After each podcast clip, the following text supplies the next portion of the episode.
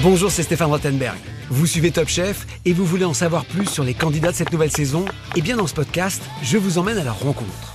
Je leur ai tendu mon micro pour des entretiens à bâton rompu sur leur aventure. On a parlé de leurs regrets, de leurs projets et ils m'ont raconté les histoires souvent incroyables qui les ont amenés à participer à cette émission. Allez, c'est parti, bonne écoute. Top Chef, le podcast avec Stéphane Rottenberg. Bonjour Alexandre. Bonjour Stéphane. Bienvenue dans le podcast Top Chef. Merci. Candidat de Top Chef. Candidat, on va dire, atypique. On n'a pas arrêté de le dire. Mais c'est vrai que c'est intéressant parce que Top Chef, normalement, c'est un, un c'est un concours de professionnels. Tu es un professionnel Ouais. avec un restaurant à Paris qui marche très bien, Ouais. qui est formidablement bien noté. Hein, euh, voilà, les clients adorent. Merci. C'est pour ça qu'on a qu'on t'a repéré. Mais c'est vrai que ce qui était intéressant, c'est effectivement aussi ce parcours singulier. Souvent en cuisine, on commence, allez, on va dire au CAP, hein, Ouais. euh, euh, tout jeune adolescent, ça part comme ça. Euh, et euh, et puis c'est une voie après euh, classique, on va dire. On change de maison ou pas. Après, ça dépend des ambitions qu'on a et on devient ou pas restaurateur. Toi, c'est un parcours plus accidenté, plus compliqué, alors que la cuisine, c'est une passion de toujours. Ouais, ouais, ouais. Je, de, de, de toujours, en fait, mes premiers, mes premiers souvenirs, pas de, de cuisine, mais mes premiers souvenirs de, euh, de, c'est de gourmand, quoi. En fait, j'ai toujours été très gourmand et euh, tous mes souvenirs d'enfance, mes souvenirs très marquants, c'est, c'est que des souvenirs liés à des moments de table et, et ça a commencé comme ça, en fait, avec la gourmandise. Pourtant, euh, tu prends pas au départ la, la direction de la cuisine. Raconte-nous un petit peu. J'ai euh, hésité en fait ouais. quand j'étais ado euh, quand, et, et de- depuis le jour où je suis en l'âge de tenir un couteau, euh, je cuisinais énormément. C'était vraiment ma passion et, j'ai voulu en faire euh, ma carrière au début. Et en fait, j'ai fait euh, tu sais les, les, les stages de, de, de découverte d'entreprise et je l'ai fait au- dans la cuisine d'un palace à l'époque.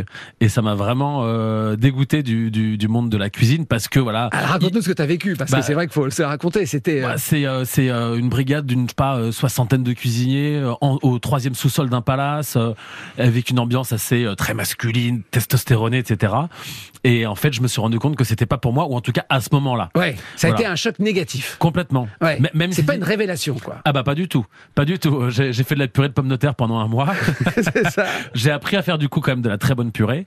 Euh, mais pareil, il y avait un truc qui, qui m'avait étonné, c'est-à-dire qu'on on cuisinait des super produits toute la journée et la cantine, nous, du, du staff, on mangeait un truc pas terrible et tout. Donc je sais pas. Enfin voilà. Ouais. En tout cas à ce moment-là, c'était pas pour moi. Et c'est vrai qu'on dit brigade, et c'est vrai que, encore une fois, hein, surtout dans ces très grandes maisons, tout le monde, euh, on, on est attaché, on est, on est, on est à une tâche qu'on peut éventuellement faire pendant des mois, voire des années, et puis progressivement, et c'est long, parce que, parce qu'il y a euh, beaucoup de gens, on, ouais. on- on- on- on monte progressivement. Il faut presque mieux changer de maison pour, gra- pour gravir les échelons que de, que de rester dans la même. Enfin, Ouais. c'est, c'est compliqué. Tu t'es dit, je vais, ça va être long, ça Ah va ouais. être compliqué, ça va être ingrat. Ouais, enfin c'est pas tant ça, mais c'est vraiment le truc de voilà, on arrive le matin, il fait il fait nuit, on repart le soir, il fait nuit, euh, on voit pas le jour euh, de la journée, on, enfin euh, voilà, ça m'avait pas plu et, en fait je retrouvais pas ce que je faisais à la base, je retrouvais pas moi ce que j'aimais faire à la maison, à savoir euh, créer, m'amuser. Voilà, je me me suis pas amusé pendant un mois.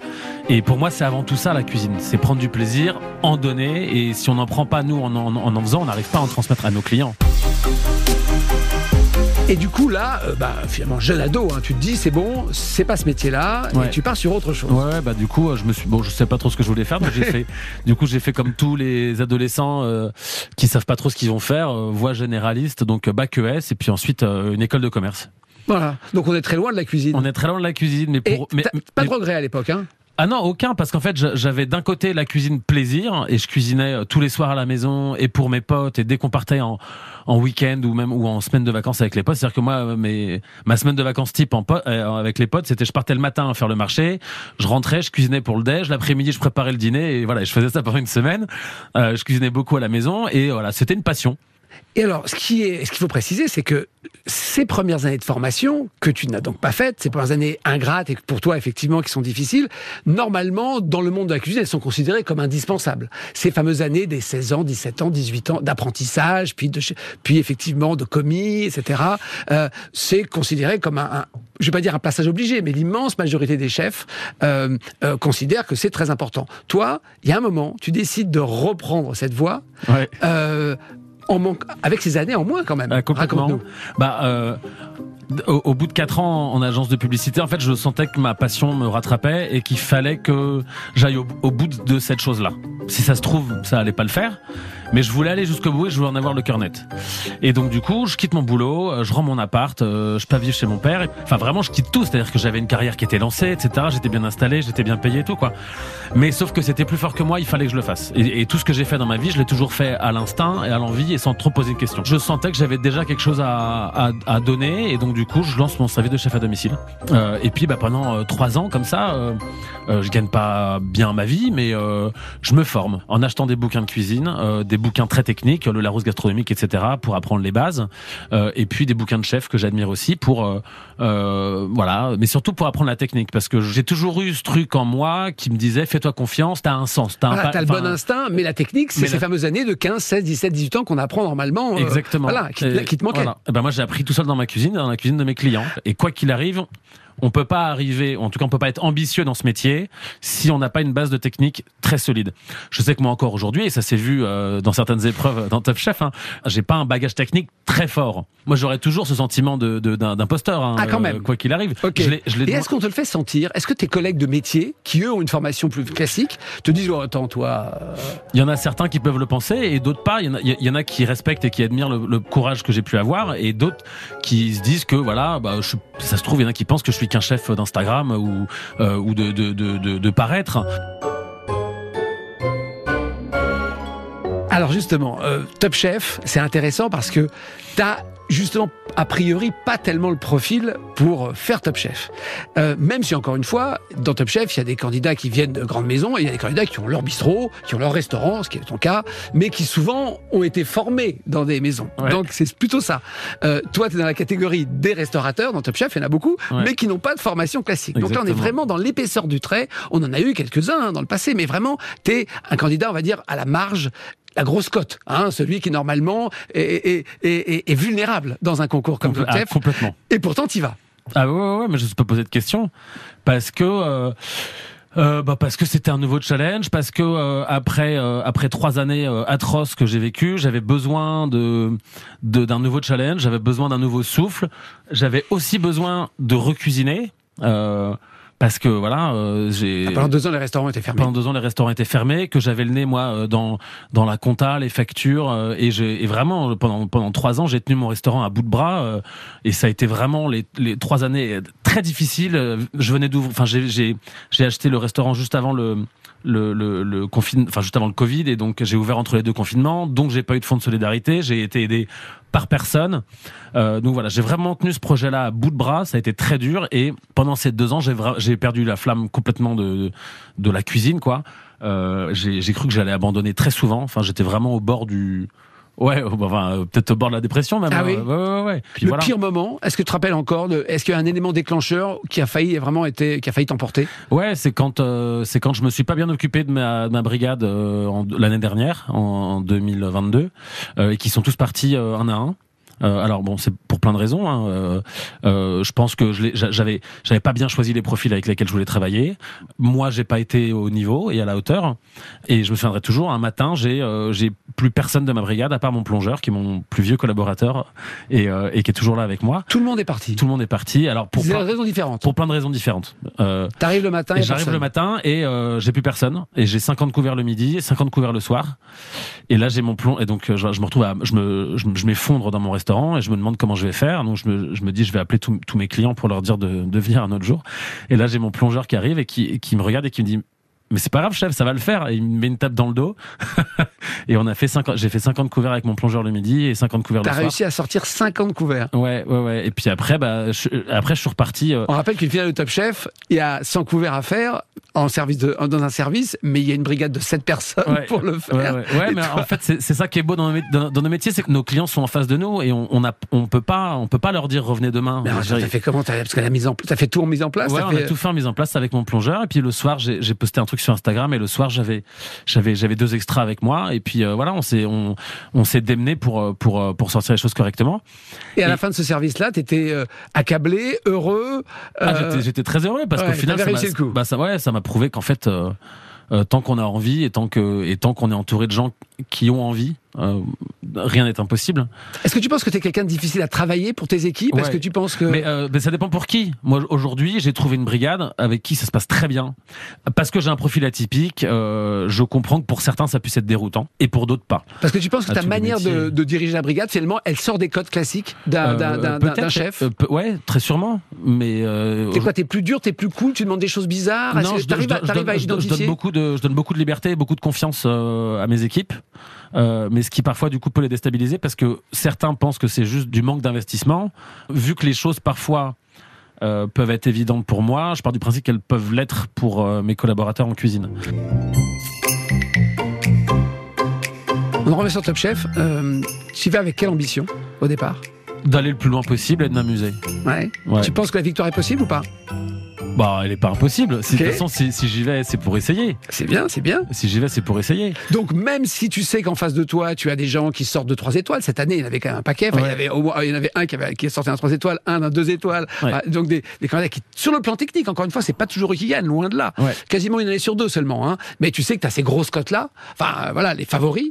Et puis il y a même les outsiders qui ont des restaurants qui tournent depuis des années, etc. Toi, t'es, euh, tu fais partie des challengers prestigieux quand même, hein, parce Mm. que tu as ton, t'as- t'as ton affaire qui plaît. Euh, les, les gens, du- les gens du casting, lorsqu'ils m'ont présenté ta candidature, ils ont dit voilà, ça c'est un chef un peu phénomène parce qu'il a aucune formation, mais euh, son restaurant cartonne, etc. Donc t'es pas non plus euh, la chair à saucisse, hein, ou la chair à canon, j'allais Ouais, dire. ouais. Mais euh, t'es quand même un outsider. Un outsider, complètement. Mais tu veux quand même gagner. Tu te dis que c'est possible. bah, c'est comme ça que j'y vais. Et je me dis que euh, de toute façon, enfin euh, oui, je, je pense avoir euh, euh, en tout cas euh, le niveau et suffisamment de, de bagages pour pour pouvoir prétendre à la victoire, mais je sais très bien que je suis loin d'être de, de faire partie des favoris, parce qu'en face, effectivement, il y, a des, il y a des pointures, des mecs qui cuisinent depuis depuis qu'ils sont ados, et, et surtout qui ont un bagage technique beaucoup plus important que le mien. Qu'est-ce qui était le plus dur?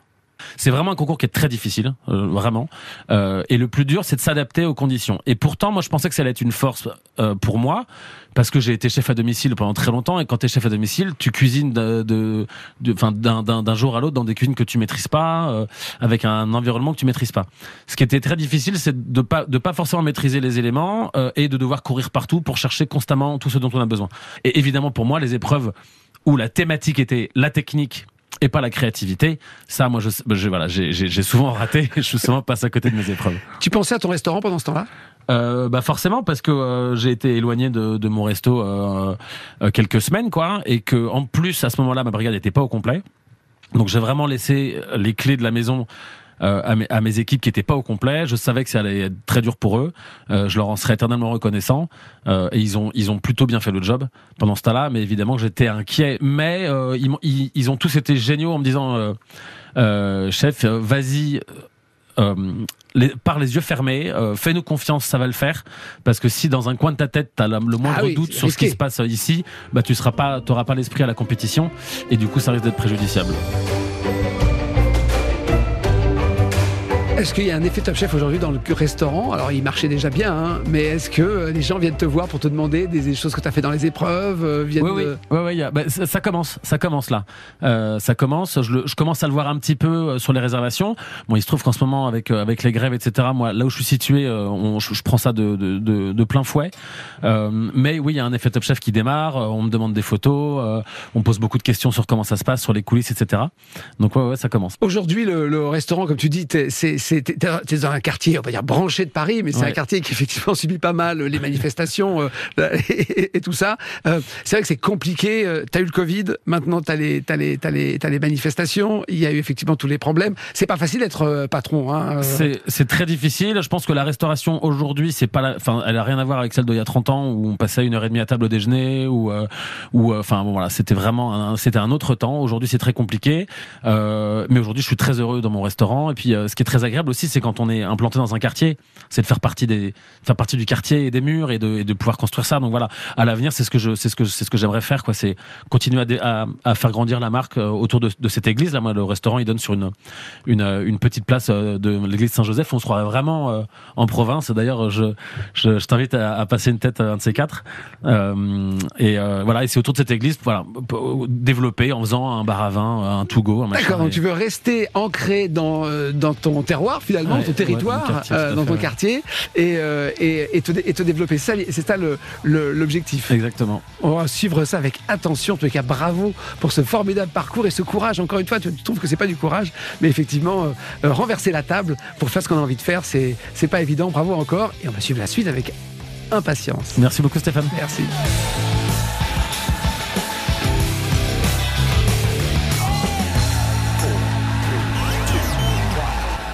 Merci d'avoir écouté ce podcast Top Chef. Pour découvrir tous les épisodes, rendez-vous sur l'application RTL, RTL.fr et toutes nos plateformes partenaires. N'hésitez pas à nous mettre des commentaires et à vous abonner. À très vite.